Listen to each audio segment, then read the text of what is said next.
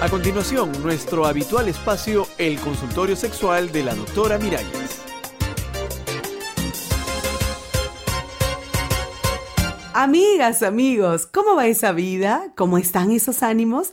Como recordarán, en el consultorio pasado comenzamos a conversar sobre los matrimonios mixtos, musulmán con católica, judío con cristiana, eh, una mezcla de religiones. Bueno, dicen que el amor es lo más grande, que el amor lo supera todo. Pero...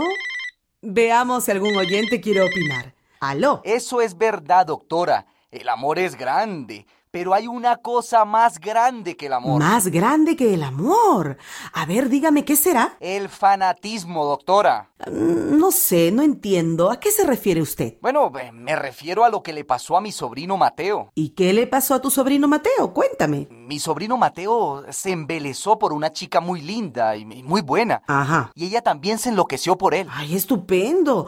Un amor intenso. ¿Y qué pasó? Pasó que ella era, mejor dicho, sigue siendo testigo de Jehová. Ya. O testiga, no sé cómo se dirá. Bueno, pero... Pero si estaban tan enamorados, yo no... Tan enamorados que tuvieron un hijito, un lindo niño. Ajá. Y bueno, doctora, el niño se les enfermó, ni sé qué tenía en la sangre. El doctor les dijo que, que había que hacerle una transfusión de sangre urgente, si no, pues el niño se les moriría. ¡Ay, qué peligroso! Pero los testigos de Jehová rechazan las transfusiones porque dicen que la Biblia prohíbe eso, ¿verdad? El niño se murió, doctora. ¡Ay, no puede ser! Se murió por el fanatismo de su madre, que no permitió que lo llevaran al hospital. ¡Pero qué horror! ¿Y, y qué dijo? ¿Qué hizo el padre? Bueno, pues se separó de la mujer. Y no le faltaba razón. El fanatismo, sí. El fanatismo y la ignorancia. ¿Tenemos más llamadas? Veamos. A ver, aló, ¿quién llama? La llama una mujer sorprendida, doctora. A, a ver, no se sorprenda tanto, pero cuénteme. Le cuento. Ujú. Resulta que mi vecina es católica, pero católica normal, usted entiende. Más o menos.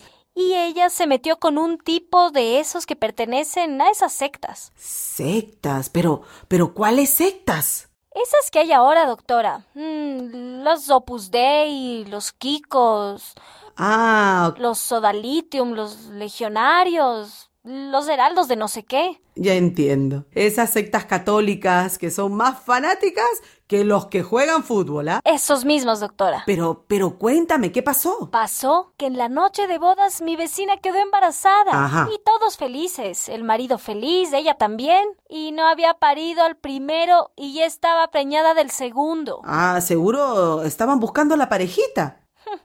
La parejita y el trío y el cuarteto no me digas. no había salido del tercero y ya estaba barrigón otra vez.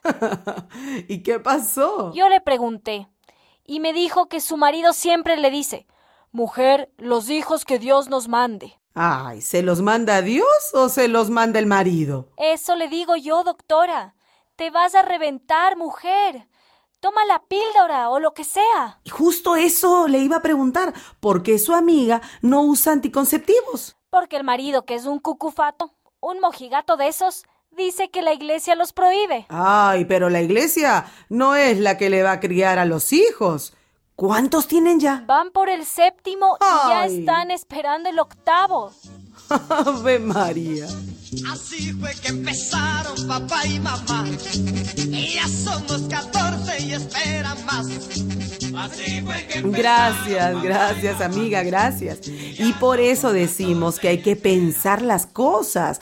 Los matrimonios mixtos pueden funcionar muy bien si hay amor y comprensión de ambas partes. Si por encima de las normas religiosas está el sentido común y el humanismo. Pero si tu pareja es fanática, ay, piénsatelo tres veces antes de vivir juntos para que no te lleves una sorpresa. ¿Aló? Doctora, Sí, aló. ¿y mi caso? ¿Y cuál es tu caso, muchacha? Que yo tengo 20 y él, y él, doctora, ya, ya pasa de los 40. Ah, 40 y 20, como canta José José. Pero esa es otra cosa, muchacha. Vamos por partes. Hoy hablamos de los matrimonios mixtos por diferencia de religiones. Pero te prometo que en el próximo consultorio vamos a conversar de tu caso. 40 y 20 o 20 y 40? ¿Funcionará una pareja con tanta diferencia de edad? ¡Ja! Piénsenlo y nos vemos en el próximo consultorio. ¡Chao, amigas y amigos!